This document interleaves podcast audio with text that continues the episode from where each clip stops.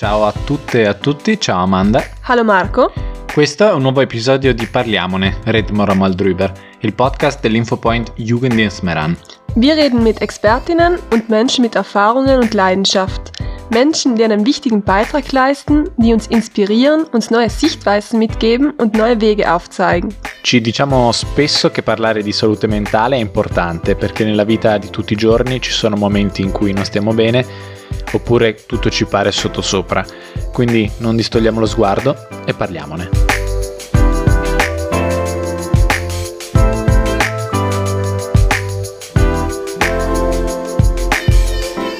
Ne abbiamo già parlato un paio di volte la scorsa stagione di Parliamone, ma rimane comunque un tema importante, attuale e che tocca tante persone, sia direttamente che indirettamente. Ho creato forse un po' di suspense in questo momento.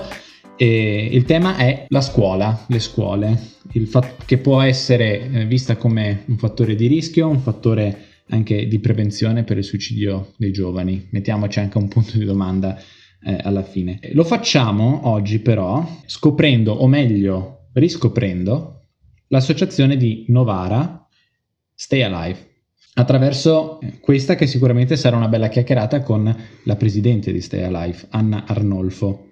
Ciao Anna. Ciao ragazzi. Grazie di aver accettato il nostro invito. Io devo salutare anche la co-host Amanda. Ciao Amanda. ciao Marco, ciao Ottimo. Anna.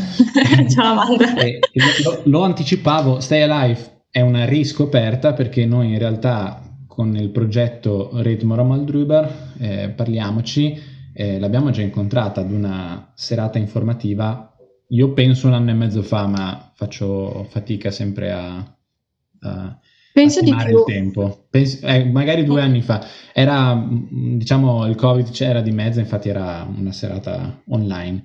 E, e ci eravamo ripromessi di fare qualcosa ancora per raccontare questa bella esperienza. Adesso io sto dando, più che altro la sto aggettivando, ok? Però io vorrei partire proprio da qui, Anna. Cioè, ehm, la domanda secca è proprio stay alive. Che cos'è, da quando esiste, eh, da chi è formata, perché magari anche quello è interessante, di che cosa si occupa principalmente. Insomma, parlaci un po' di questa bella cosa, questa bella esperienza che, che tu stai vivendo da dentro? Allora, innanzitutto volevo anch'io ringraziarvi per avermi invitato, sono molto contenta. E per rispondere subito alla domanda, eh, Stay Alive è una, un'associazione, una piccola associazione eh, che eh, si occupa principalmente, prevalentemente di fare prevenzione del suicidio e in generale promozione della salute mentale, anche perché le cose sono direttamente collegate e eh, specialmente lo fa avendo un target molto giovane, adolescenti sostanzialmente, poi in realtà più si riesce a promuovere la salute mentale in giro anche in quelli che non sono più o non sono ancora adolescenti, tanto meglio. Um, quello che noi facciamo di solito sono eventi e attività incentrate sulla peer education, Uh-huh. Eh, e quindi partecipiamo a questi eventi in maniera o labora- laboratoriale oppure tenendo degli incontri e trattiamo delle tematiche a volte più generali, a volte più specifiche a seconda del caso. Come hai detto tu, l'associazione ha sede a Novara, però in realtà noi siamo su tutto il territorio nazionale, pur essendo comunque una piccola associazione che comunque conta poi una decina di volontari attivi effettivamente. Um, però appunto abbiamo volontari da tutta Italia e partecipiamo ad attività, iniziative, eventi, eccetera, un po' dappertutto dove c'è occasione sostanzialmente di andare. E, è una realtà bella perché, perché, vabbè, io sono molto in generale vicina al tema, molto anche appassionata a tutto il mondo della psicologia, dell'educazione che c'è dietro, quindi comunque è molto motivante da parte mia, poi perché è una ricchezza bellissima secondo me poter incontrare, interfacciarsi direttamente con dei ragazzi e delle ragazze che portano in qualche modo la loro esperienza eh, e ti permette proprio di avere una visione privilegiata all'interno del loro mondo interiore che, che, che, ti apre tantissimi, che ti apre tantissime porte, allontana confini, elimina confini, quindi è stupendo.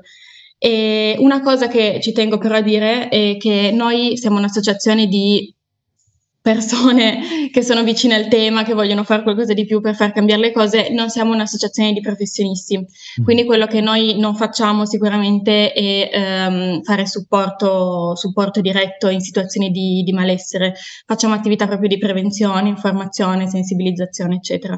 Poi adesso abbiamo anche eh, incluso all'interno della nostra squadra anche dei professionisti, di conseguenza mh, abbiamo diciamo questa questa visione un attimino anche più professionale, più tecnica, più teorica su certe cose che assolutamente ci voleva ed è anche questa una grande ricchezza, però insomma il nostro, non so come dire, eh, il nostro core rimane comunque fare prevenzione, non, non supporto, diciamo. Quindi queste sono le cose importanti. Ma e da quando esiste? Giusto. Esiste dal 2017, è stata fondata da un gruppo di ragazzi e da Alessandro, che forse è il ragazzo che avete incontrato sì, voi, esatto. che, che, però ha abdicato e allora insomma adesso sono io. la sua storia, cioè lui ci ha raccontato qualcosa. esatto. E adesso ci sono io qua da mm, in realtà poco, me- mezzo anno praticamente, quindi mi sto ancora orientando in tutto il mondo magico della burocrazia, eccetera. È bello, fantastico. Ottimo. E poi, poi, ci saranno modi anche per approfondire un po' eh, la storia eh, appassionante e appassionata di, di Stay Alive. E, oggi però appunto il tema, diciamo, focale, il focus lo vogliamo mettere sulla, sulla scuola. Io l'ho già detto in introduzione, ne abbiamo già parlato anche la stagione scorsa di questo podcast, eh, però oggi probabilmente ascoltiamo una voce eh, un po' diversa. Eh, tu l'hai rappresentato come un noi facciamo prevenzione, siamo volontari, adesso da un po' ci affianchiamo anche di esperti professionisti, tu mi dicevi anche in preparazione di una psicologa che vi segue da vicino. Perfetto, però forse è anche proprio questa vostra forza di eh, persone volontarie appunto che hanno un interesse eh, personale, personalissimo verso il tema e quindi magari anche un occhio diverso rivolto verso eh, verso la scuola. E dicevo, tra l'altro rubando le tue parole, scuola fattore di rischio o fattore di prevenzione, quindi luogo in cui può succedere, può accentuarsi un rischio o un luogo dove si possono eliminare questi confini di cui parlavi. E, ehm, ci vuoi parlare un po' di questo aspetto, quindi mh, mm, carta bianca, nel senso, voi entrate nelle scuole, voi avete a che fare con giovani, voi ehm, avete un contatto diretto, quindi non, non continuo oltre con la domanda, lasciate la parola. Beh, allora vado io. Ma io volevo fare una premessa eh, in generale prima. Innanzitutto, cioè, due premesse in realtà. Innanzitutto, prima volevo dire che probabilmente all'interno di questo discorso verrà trattato il tema suicidio, autolesionismo, eccetera. Quindi, per i nostri amici ascoltatori, mm-hmm. se siete sensibili all'argomento, vi chiederei magari di lasciar perdere l'ascolto di questo podcast, passare ad altro, almeno per questa puntata. Sì, di questo podcast no, non volevo fare questa pubblicità negativa di questa no, puntata. No, no, ma fai, fai bene, poi ci sono così tanti altri podcast bellissimi. Okay. No, ma è giusto mettere le cose in chiaro, giusto eh, bene. No, sì, infatti volevo solo fare questa, questa premessa perché parlarne è importante, però anche senza magari triggerare nessuno e insomma avere delle conseguenze peggiori. L'altra eh, premessa che volevo fare è un po' su tutto il mondo adolescente in generale, che è un mondo che io ho, diciamo, io non sono più adolescente purtroppo, però ho la presunzione di, di, di, di, pensare di conoscerlo abbastanza bene, un po' proprio per l'attività che io faccio all'interno del, del, del, mio volontariato con l'associazione, quindi di giovani ne incontro tanti, sono in contatto con, con molti ragazzi e ragazze che magari anche solo ci scrivono tramite i nostri canali social, però io sono anche un'educatrice e lavoro con i minori nella fascia adolescenziale, quindi insomma da anni eh, il mio lavoro è proprio quello di dialogare con loro, camminare a fianco loro nel loro percorso di vita, eh, comprendere quello che è il loro mondo interiore, anche qual è il funzionamento del loro mondo esteriore, dei contesti in cui si muovono, perché si muovono in certi contesti. Quindi, insomma, mh, è per questo che dico che ho la presunzione di pensare, di conoscerli abbastanza bene. E io mi sono resa conto che eh, negli anni questi adolescenti, queste ragazze anche adolescenti, eh, in questo momento hanno fatto un lavorone molto, gra- cioè, molto grosso, impattante, perché effettivamente loro sono riusciti a togliere di molto, perché poi c'è ancora del lavoro da fare, il tabù e lo stigma che c'è ehm, nel, nel, parlare di salute mentale in generale o anche più eh, nello specifico di sofferenza mentale. Quello che però di contro non è successo, secondo me, parallelamente e eh, da parte, insomma, di, di, noi vecchi, io mi metto già tra i vecchi, eh, non siamo riusciti invece a stare al passo con questa con, con, questa tendenza, diciamo, e quindi non siamo riusciti a eh, offrire loro degli spazi di dialogo per mhm. effettivamente poter parlare di queste tematiche di cui loro hanno tanta voglia e, di parlare, giustamente, perché è una cosa molto impattante. E quindi diciamo che eh, la percezione che si ha è che poi questi, questo bisogno di dialogare su queste tematiche rimanga sempre frustrato perché invece ehm, molti contesti in cui gli adolescenti di oggi si muovono sono ancora in mano a, eh, sono gestiti in mano a persone che invece sono più in là con gli anni che quindi magari tendenzialmente queste non, non sono ancora mh, riuscite ad arrivare a cancellare lo stigma e il tabù nei confronti di questi argomenti e quindi semplicemente non se ne può parlare, certi bisogni non sono proprio accolti in nessun modo. Poi eh, ci sono delle situazioni più o meno felici in Italia, per esempio io vengo da una città dove anche al di fuori del contesto scuola ci sono un sacco di progetti eh, che hanno proprio, eh, come dire, l'obiettivo di creare degli spazi di dialogo quasi settimanali tra adolescenti e adulti per parlare di queste tematiche, però purtroppo non è sempre così per tanti, cioè, come dire, questa è un'oasi felice la mia probabilmente, non, non, è così in tutta Italia, però c'è un, con, c'è, c'è un, contesto che tutti i ragazzi e le ragazze sono obbligati, almeno fino a una certa età, a frequentare del contesto scuola. Certo che adesso insomma non voglio stare qua a spiegare come funziona, come non funziona, perché a scuola ci siamo andati tutti, eh, però secondo me bisogna fare un focus eh, particolare sul ruolo importante, sull'impatto che ha la scuola nelle nostre vite nel momento in cui la frequentiamo e poi di conseguenza anche dopo. A scuola tutti noi ci abbiamo passato, ci passiamo 5 ore al giorno in media 5 o 6 giorni su 7 ed è tantissimo, è praticamente metà della propria giornata e poi la scuola comunque è una cosa che ti rimane anche quando ci esci, non so come dire, i compiti, l'ansia, l'aspettativa. Cioè, è una roba anche di notte, tra un po' ci pensi quando hai l'ansia, quindi è una roba che ha un impatto pazzesco e soprattutto anche il cosa si fa a scuola, cioè perché mh, la scuola ha questo impatto che è una cosa da considerare. A scuola, infatti, i ragazzi e le ragazze eh, stringono amicizie, litigano, si innamorano, imparano, si mettono alla prova, si confrontano, ehm, affrontano dinamiche di bullismo, affrontano le aspettative schiaccianti genitori, parenti, nonni, zii, amici.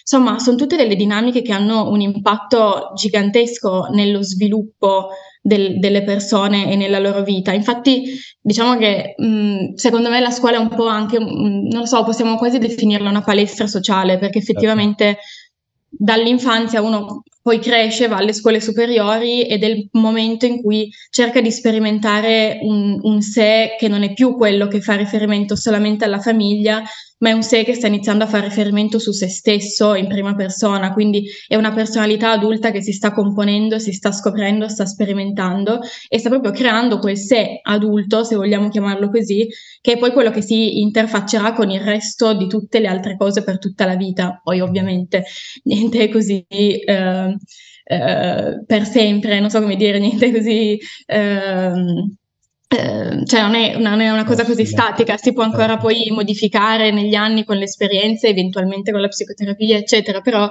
insomma diventa più difficile dopo quel periodo perché tutto si sta solidificando nella propria personalità adulta. Di conseguenza la scuola ha un grande impatto, anche perché tutte queste cose che ho detto non è che avvengono così nascoste da tutto e da tutti, avvengono sotto lo sguardo dei propri compagni, dei propri pari, ma soprattutto sotto lo sguardo degli insegnanti, che sono persone adulte formate, che stanno lì e hanno proprio questa vetrina davanti a sé di tutto quello che i ragazzi e le ragazze stanno sperimentando e stanno costruendo nella loro vita. Quindi, insomma, eh, c'è anche, mh, mm, come dire, ci sarebbe anche proprio lo spazio di poter mh, mm, comprendere certe dinamiche e di intervenire eh, sul momento se eventualmente queste dinamiche fanno passare eh, il messaggio, l'idea che effettivamente magari c'è qualcosa che proprio tanto bene non sta andando.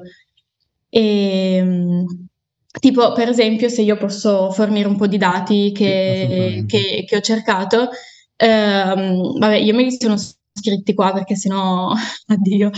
Però ehm, ho letto di recente uno degli no, l'ultimo rapporto dell'UNICEF, che è un rapporto che si fa per monitorare un po' la situazione del, eh, dell'infanzia e del, dell'adolescenza nel mondo, insomma, eh, ha varie tematiche di interesse, dalla salute fisica, eccetera, anche una parte che eh, monitora un po' quella che è la salute mentale degli adolescenti e dei, dei, dei bimbi nel, nel, mondo.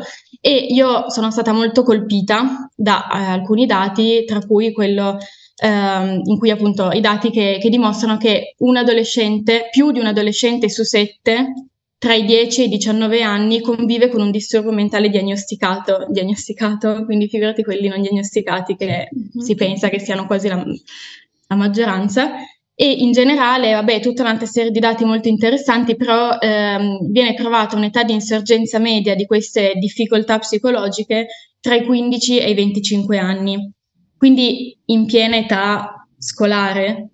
Mm-hmm. E, e, un'altra cosa che a me ha fatto riflettere tantissimo è che proprio in questo rapporto dell'UNICEF ehm, viene, ehm, come dire, riscontrato come fattore eh, protettivo di certe difficoltà e quindi poi anche del, del suicidio, eh, il frequentare un ambiente scolastico sicuro, motivo per cui poi l'UNICEF ehm, ha invitato tutte le scuole del mondo ad attivare tutta una serie di percorsi, di strategie eh, e, e, di strutture che supportino la salute mentale dei, dei loro studenti. Mm-hmm. Questa è una cosa che ho trovato proprio cioè, su cui riflettere parecchio. Certo. Guarda, tra l'altro noi eh, l'altro giorno per la giornata mondiale della salute mentale abbiamo eh, proposto un dato, proprio una ricerca combinata tra Unicef e Gemelli, che, che diceva che il 39% dei giovani italiani eh, soffre di ansia okay, o depressione. Che 39... C'è tra l'altro chi mi ha commentato dicendo che pensava anche di più comunque è un dato enorme, un dato enorme di, di persone che, si, che affrontano eh, questo, diciamo, questa, questo peso ogni giorno. E, e poi adesso io non, non, non, ricordo esattamente i dati, però anche il fatto che questo, questo disagio eh, tra i giovani, eh, adesso non voglio fare mh, demagogia, cioè i giovani, disagio, eccetera, eccetera, però che eh, incontra anche tutte un, possibili conseguenze che poi noi ci ritroviamo, eh, ci ritroveremo in una società fra 10 anni, 15 anni, ma anche fra 5, anche prossimo anno, dico anche sul breve termine. E, e c'era un altro dato, adesso credo questo dell'Istat, che invece vedevo qualche mese fa, dell'insoddisfazione tra i giovani, no? combinata con un, un'ansia, un disturbo di ansia, un, una depressione latente probabilmente anche non diagnosticata, come si diceva, e che questa insoddisfazione della propria vita, della serie che risponde alla domanda sei soddisfatto della tua vita? No, che è raddoppiato, complice sicuramente anche il periodo eh, della pandemia, però sicuramente come dici te, questa palestra di vita, questa palestra sociale come la scuola, eh, questi campanelli d'allarme vanno, devono essere intercettati, quindi ben venga anche la proposta sicuramente dell'UNICEF di, di attivare, di, probabilmente quello, no? anche di attivare dei sensori, dei, delle, degli indicatori che possano far emergere questa cosa, perché che il doppio dei giovani in giro di due anni si senta insoddisfatto della propria vita sicuramente avrà delle conseguenze non piacevolissime. E detto questo, eh, secondo te Anna, la scuola italiana, adesso è difficile eh. generalizzare, però tu che eh, tu, voi eh, di, di, Stay Alive che eh, entrate con la scuola, magari collaborate anche, immagino, ci saranno anche sicuramente delle personalità, dei, dei professori, delle professoresse, dei dirigenti sensibili al tema che vi chiamano e con cui riuscite a costruire anche qualcosa insieme. Ma eh, cosa sta, cosa non sta facendo la scuola italiana in questo momento? Ma allora, eh, altra premessa, io in generale sono molto critica nella scuola italiana, eh, però lo dico personalmente, io Anna Arnolfo sono così. Eh, però, insomma, per fare tutto questo discorso mi sono, cioè, ho cercato di affidarmi il più possibile ai dati, mm-hmm. che infatti citerò nel caso e ehm, ha delle esperienze e delle testimonianze che io ho chiesto in giro a persone che stanno effettivamente frequentando la scuola adesso. Uh-huh. Poi è parte proprio del mio ruolo come nell'associazionismo quello di essere critica, di andare un po' a scovare le cose che non vanno per farle cambiare, quindi Insomma, Anche volevo fare se non lo sei tu, se non lo sei tu, chi, chi, chi può essere, insomma. Quindi... Esatto. Però niente, volevo fare questa premessa. C'è anche tanto di buono nella scuola italiana, però forse mi concentrerò un pochettino di più sulle cose che non vanno. no, comunque, eh, allora, se vogliamo agganciarci a quello che ho detto prima, eh, cioè il fatto che l'UNICEF ha chiesto insomma, alle scuole di impegnarsi attivamente per promuovere la salute mentale degli studenti. Ora, io non so se la scuola italiana sta effettivamente proprio mi sentite bene? Sì, sì, sì. sì. Ok, eh, se effettivamente la scuola sta andando in questa direzione qua, perché se prendiamo altri dati, ehm, aspetta che anche questi me li sono scritti, eh, molti studenti italiani, la scuola, per molti studenti italiani la scuola si accompagna a forti sentimenti di stress e ansia, il 56% diventa nervoso quando si prepara per un test, il 70% è molto nervoso anche se è già preparato.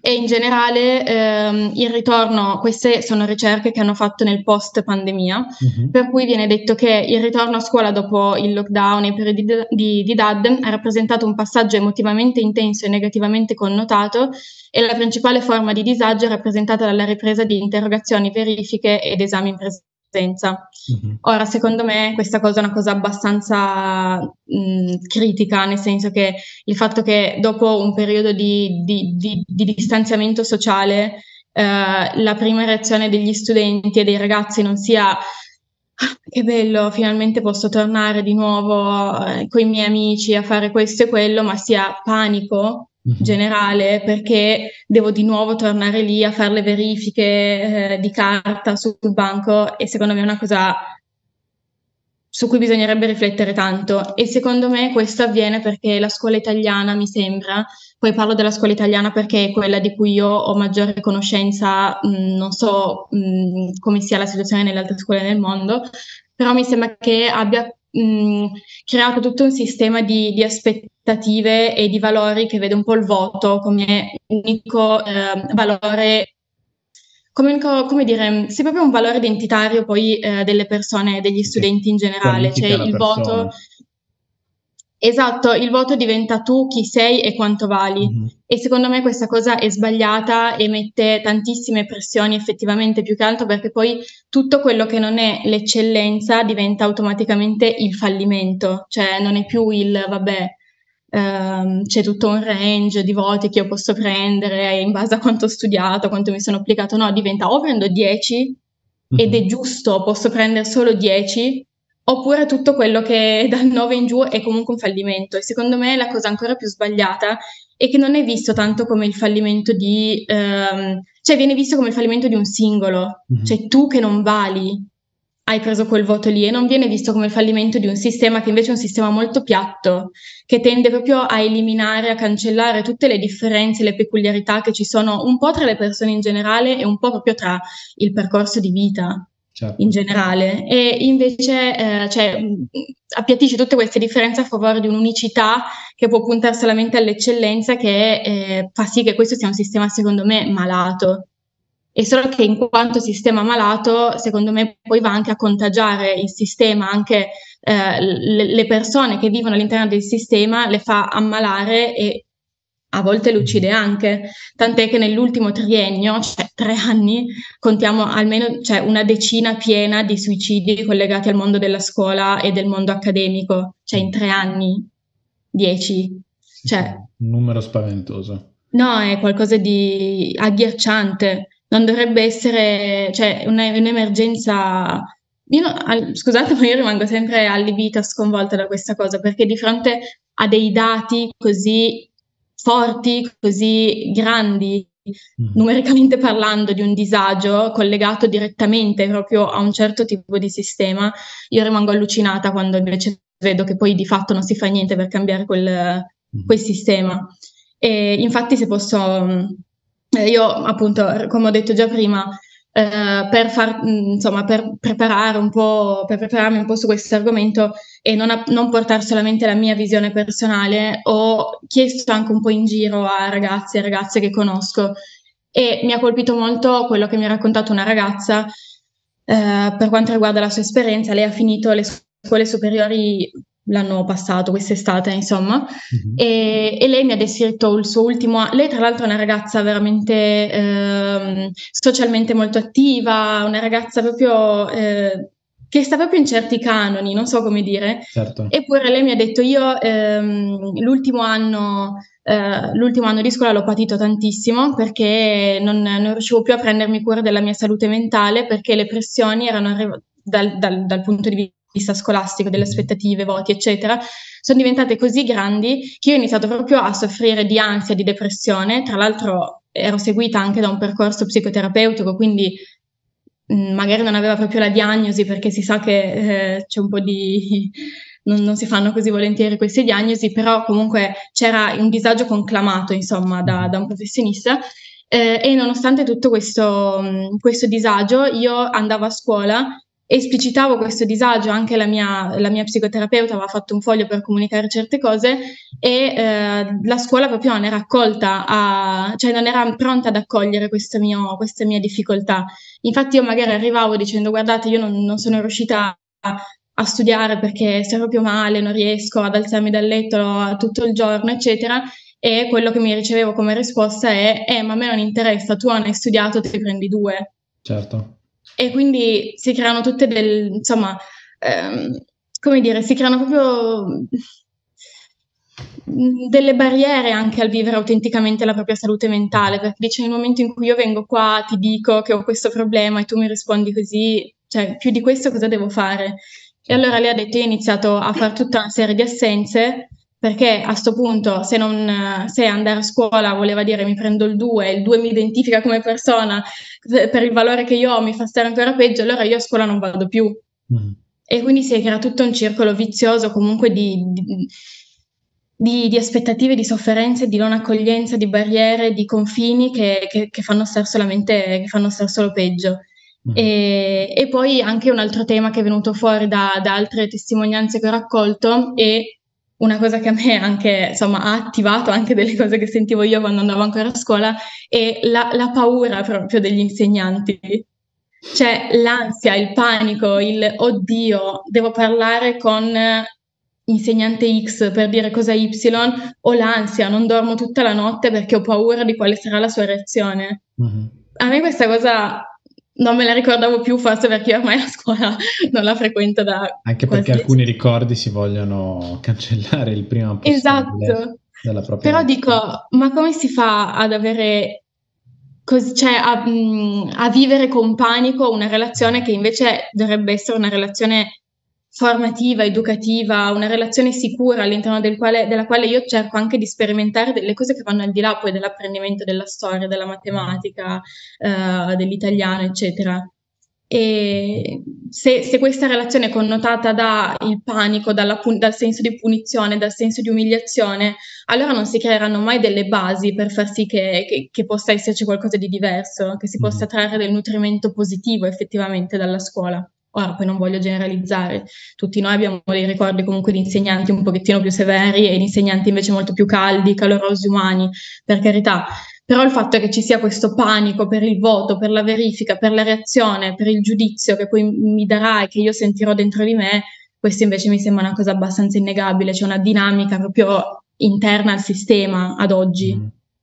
Sì, mm, tu hai usato una parola eh, che secondo me rappresenta molto bene la situazione ehm, come dici te, magari non solo in Italia, non dappertutto, però proprio la scuola non era pronta, la scuola non è preparata, proprio questa impreparazione eh, diffusa, perché io, io posso anche immaginarmi un professore che non sa come trattare una situazione di questo genere. Ovviamente è un problema, un problema mh, mm, patologico di un sistema che non riesce a riconoscere in primis, a meno che non hai un, qualità umane che però non ti sono richieste quando cominci ad insegnare, e, oppure proprio non riesci a reagire ad un'eventuale diciamo, manifestazione di questo, di questo problema.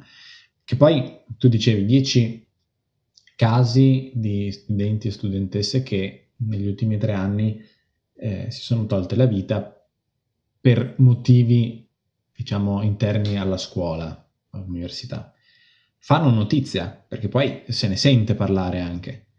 Soltanto che anche quello, la, la, lo schema che si ripropone ogni volta è un eh, oddio, inorridimento mm, generale, però poi ehm, subentrano, almeno questa è la, la, la, mia impressione, anche tutta una serie di, eh, di, di schemi della serie è perché era debole, perché aveva già dei problemi, perché la famiglia non se n'è accorta, quindi spesso anche la famiglia non si è accorta, ovviamente per la famiglia diventa un disastro eh, immane e perpetuo, nel senso che poi rimarrà per sempre, però senza, ehm, diciamo, puntualizzando su le due cause, la causa, le tre cause, però senza pensare che c'è un, un sistema intorno che potrebbe assolutamente accogliere queste situazioni, prevenirle, no? E, ehm, è bello che tu abbia portato delle testimonianze, la voce di, di qualcuno che vive, perché sennò il rischio è sempre quello di vederla come una raccolta dati eh, molto anonima, eh, che poi rimane anonima, però comunque piena di vita questa cosa. Quindi io ti chiederei, dal, dall'alto della tua esperienza, della tua posizione di, di, di, di chi eh, è ogni giorno eh, confrontato con questo, questo tema, e, e, questo è un po' come noi costruiamo tendenzialmente questo podcast, cioè un'impostazione del problema, tra virgolette, poi capire magari qualche esempio pratico, cioè qualche testimonianza, ma poi anche capire, ok, ma la nostra cassetta degli attrezzi vuota, com'è che la riempiamo? Quali consigli puoi dare a noi e soprattutto ai ragazzi e alle ragazze che ci ascoltano? Posso fare una cosa cattivissima adesso? Vai, falla. Allora, Marco ha fatto un'introduzione bellissima, lunghissima, per una domanda molto importante, però mi è venuto in mente un, un, un altro punto che forse ha più senso se ne parliamo adesso e non dopo. Vai. Lei, lei è quella intelligente. No, non, non l'ho preparata, mi è venuta in mente solo perché eh, anch'io lavoro come educatrice e c'è una cosa di cui parlano tanto sia gli, inseg- gli insegnanti e mm, i, i, ragazzi con cui, con cui lavoro e soprattutto i genitori, è il registro digitale. Adesso mm. io non so se esiste in tutta l'Italia, ma posso solo parlare di quello che succede da noi in Alto Adige e um, mi dicono, quindi qua mm, non parlo di ricerche o studi, quindi um, molto amatoriale, mi dicono che è cambiato molto la, la relazione um, in generale perché col registro digitale c'è molto più controllo mm. e eh, i ragazzi e ragazze non, non, hanno più la possibilità di fare degli errori, fra virgolette, nel senso che ogni cosa che, che viene fatta no, viene subita, cioè c'è subito la notifica, non possono fare assenze, non possono più, cioè tutte le cose che magari una volta si facevano eh, anche per fare esperienza, per capire le conseguenze, eccetera, eh, i genitori con, con, cui lavoro mi dicono che ricevono anche delle notifiche molto banali nost- su, sui loro figli eh, e poi a casa devono parlarne, però non, non, non possono più fare la, l'esperienza loro e, e, e parlarne di, ehm, in autonomia con gli mm-hmm. insegnanti, no? E, e, quindi cambia anche un po' il tipo di, di, di pressione, ho, la, ho, questa sensazione, no? Che, che, comunque tutto quello che succede poi sì, lo sento già a casa, non posso più dirlo io e se magari fa, ho un brutto voto eh, vado a casa e mia mamma lo sa già, quindi mm. aumenta anche questa pressione perché magari una volta ho detto vabbè eh, ho fatto male, male sempre fra, fra virgolette, eh, eh, magari non lo dico a nessuno, cerco di migliorare e poi me la cavo in qualche modo, no? Adesso non ho la, la domanda eh, preparata per questa cosa, però se secondo te e le tue esperienze, eccetera, ehm, è cambiato qualcosa anche da questo punto di vista? Non so se anche magari le, le, de, dalle due testimon- testimonianze ehm, è un fattore, no? Io penso appunto da, da quello che sento quello che cioè, sento e la mia sensazione che qui anche è cambiato molto e magari avrà anche tanti vantaggi tecnici, forse mh, c'è meno tempo sprecato per gli insegnanti, non lo so, eh, adesso mi odieranno tutti quelli che hanno introdotto questo registro digitale. no. Beh, così almeno magari lo tolgono. sì, no, però sento, cioè io lo sento anche, anche i, ragazzi, i, ragazzi mi dicono, oddio, eh, adesso ci sarà scritto, oddio cosa hanno detto oggi, eh, sono arrivata 5 minuti in ritardo, chissà cosa penserà mia mamma, o, non mm. so, e i genitori stessi, alcuni sono proprio eh, esausti, non, ricevono un sacco di mail, un sacco di cose, no? E, e vogliono dare però la responsabilità a, ai ragazzi e non riescono perché comunque vengono coinvolti in ogni cosa che secondo me non è giusto, no? E basta, adesso anch'io ho fatto... ma, Dimmi. Ma se, allora, hai sollevato un punto importante effettivamente.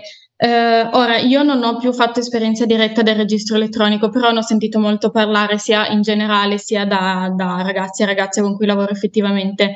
Secondo me può essere, cioè è stata sicuramente un'introduzione con dei vantaggi da un certo punto di vista, da un altro punto di vista secondo me è andata ad alimentare le stesse dinamiche di cui abbiamo parlato prima, nel senso che di nuovo c'è questa cosa del c'è, mm, come dire, eh, c'è un, un controllo eh, da parte dei, dei, genitori perennemente su tutto quello che avviene, che viene lì registrato, ti arriva la notifica in mm. tempo reale, quindi tu ti arriva questa notifica in cui ti si dice ah tuo figlio è entrato a scuola dieci minuti in ritardo senza però contesto né niente, sì. quindi ti viene proprio facile in realtà poi avere delle dinamiche appunto controllanti di mandarti il messaggio, eh ma cosa hai fatto perché sei arrivato in mm-hmm. ritardo, mm-hmm.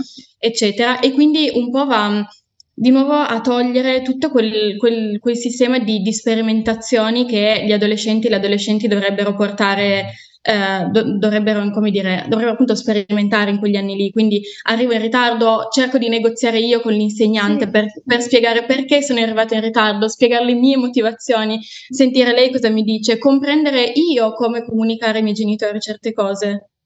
Cioè, è tutto, anche questo, è tutta una palestra sociale che sta venendo meno perché invece arriva semplicemente la notifica, il genitore si arrabbia, prob- generalizziamo, sì. e quindi effettivamente va ad alimentare secondo me delle dinamiche mm, scorrette. E poi per esempio io vedo, eh, non lo so, per esempio i miei cugini con, con cui magari ci troviamo il pomeriggio così, eh, magari a loro arriva alle 5 la notifica, ah, professore X ha caricato i compiti, questa roba, questa scheda da leggere per domani. E allora loro sono lì che dicono, cavolo, l'ha messo adesso, devo andare assolutamente a leggere questa cosa perché sennò poi domani, oh mio Dio, mm. eccetera. Quindi anche di nuovo l'ansia per, mm. cioè, un po' come noi lavoratori, magari si dice, oh, dopo le 6 che esco dal lavoro, non mi scrive più le mail, non ne voglio più sapere, ne riparliamo alle 8 di domani mattina. E per la scuola mi sembra che, che, che si sta di nuovo, cioè si sta andando anche un po' a, di nuovo a a sorpassare questo confine. Se una volta tutto quello che succedeva entro le ore scolastiche era già definito, quindi tu potevi regolarti un po' come volevi tutto il pomeriggio, invece adesso no, ti spuntano anche queste notifiche per queste cose aggiunte all'ultimo momento a cui devi stare dietro, che secondo me è una grande pressione effettivamente. Assolutamente, e, sì. Quindi sicuramente poi ha, ha dei, lati, dei, lati, positivi, è tutto lì tracciato, sì, sì. più comodo, viva il digitale. Sì, Dall'altro lato però sicuramente bisogna capire come gestire al meglio questo strumento, secondo me ad oggi non l'abbiamo ancora capito effettivamente. Assolutamente. E se posso invece poi collegarmi insomma a quello che avevi chiesto tu Marco prima, allora secondo me eh, ci sono sicuramente dei, dei, modi per cui la scuola effettivamente, cioè secondo me adesso la scuola eh, è un pochettino sbilanciata nell'essere fattore di rischio, diciamo, okay. però ci sono ampi spazi perché la scuola invece diventi fattore preventivo, perché sì, perché assolutamente, perché io credo fortemente in questa cosa. Noi in generale eh, come associazione avevamo già parlato, ehm, insomma avevamo fatto delle richieste in generale a chi di dovere per eh, apportare alcune modifiche nel sistema scolastico. Un po' in generale il fatto che adesso in teoria lo psicologo scolastico diventerà, si spera, diventerà effettivamente qualcosa di diffuso e capillare in tutti gli istituti, che questo è già una roba grandissima secondo me. Però quello che noi avevamo chiesto, per esempio, era una formazione specifica per gli insegnanti.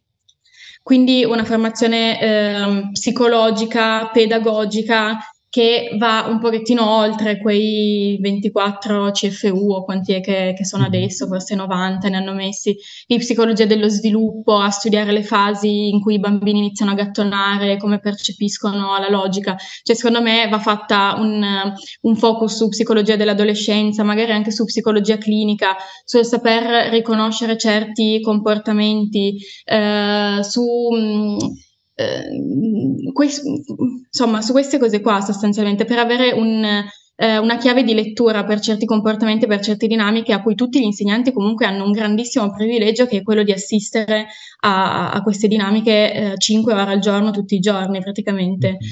E un'altra cosa che noi avevamo chiesto anche come associazione che secondo noi poteva essere una cosa con molto senso, è ehm, attivare delle ore di supervisione se ce n'è bisogno, con uno psicologo, una psicologa, psicoterapeuta, insomma, con qualcuno di esperto nell'ambito della salute mentale, tipo vedo la mia alunna che ha tutte le braccia tagliate, io non so cosa fare perché non è il mio ruolo ed è questo è giusto, allora io magari chiedo supervisione, trattiamo tutti noi, collegio docenti, questo caso qua, senza, cioè, ovviamente con tutte le tutele privacy del caso, però insomma capiamo anche noi tutti insieme con l'aiuto di un esperto come relazionarci effettivamente.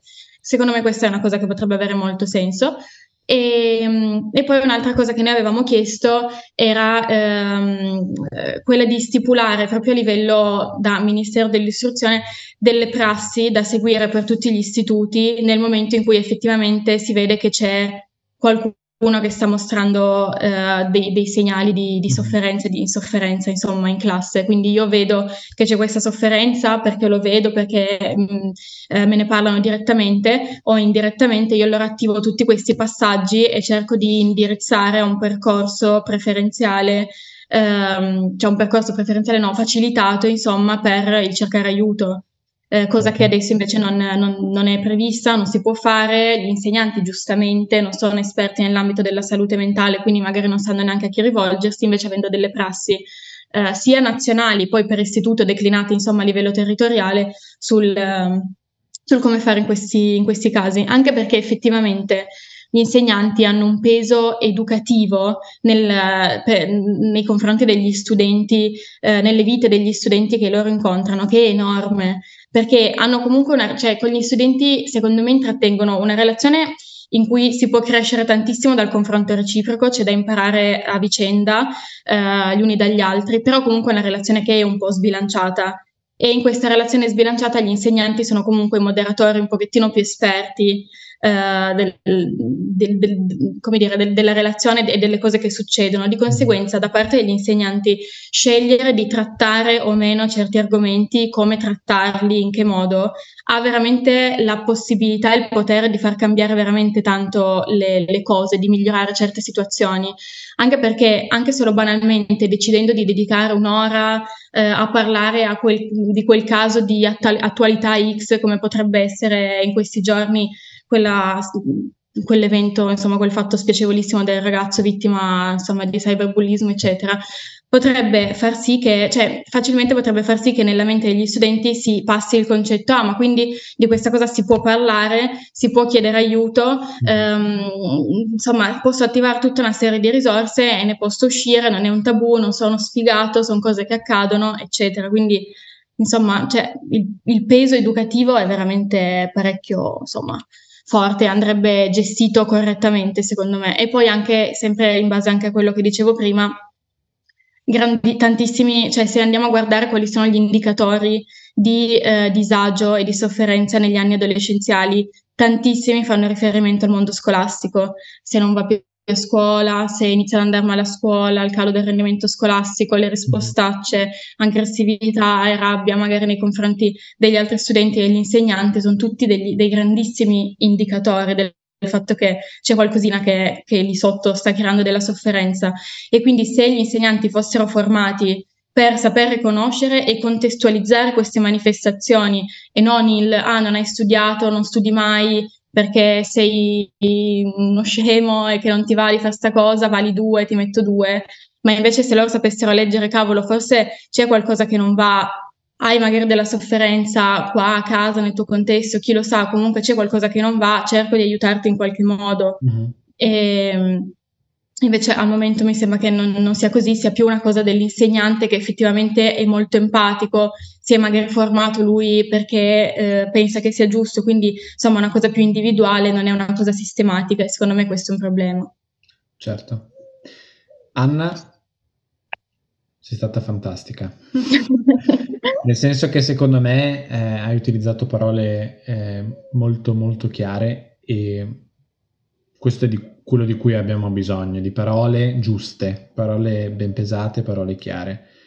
E tu qualche frase fa, frase fa hai detto che mh, mm, magari anche i giovani nel momento in cui vedono dei professori che sono la figura eh, educativa, adulta, eh, che eh, diciamo ne parlano, ne parlano in maniera libera, ehm, abbattendo anche quegli inutili tabù che ancora permangono, purtroppo, sentono che appunto se ne può parlare.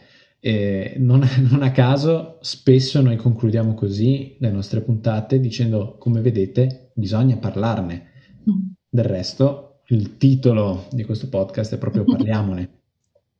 Parliamone e parliamone eh, con libertà, con cognizione di causa. È un parliamone che, che implica una forte componente di ascolto, ovviamente, perché non è un solo blaterare e parlare di cose. Oggi è, stato, è, stata bella la nostra chiacchierata proprio perché è stata una, una chiacchierata di ascolto eh, reciproco, anche se effettivamente noi siamo venuti qui, siamo qui per ascoltare la, la, bella esperienza di Stay Alive e di tutto ciò che, che, porta assieme. Io ti avevo strappato una promessa eh, qualche settimana fa che magari riusciamo a fare una seconda puntata, perché no? Magari più specifica, su temi che possono essere anche eh, emersi oggi, ma che possono interessare le persone, eh, i ragazzi, le ragazze, ma come diciamo spesso questo eh, podcast non è solo per i ragazzi e le ragazze che ci ascoltano, ma anche per tutti coloro che hanno a che fare con ragazzi e ragazze, professori, eh, allenatori di calcio, di basket, eh, eccetera, eccetera, e inseg- insegnanti ovviamente. E quindi io ti ringrazio tanto. Anna, speriamo di Grazie sentirci, vederci presto. Siete sempre i benvenuti e benvenute qua in Alto Adige. e, e basta.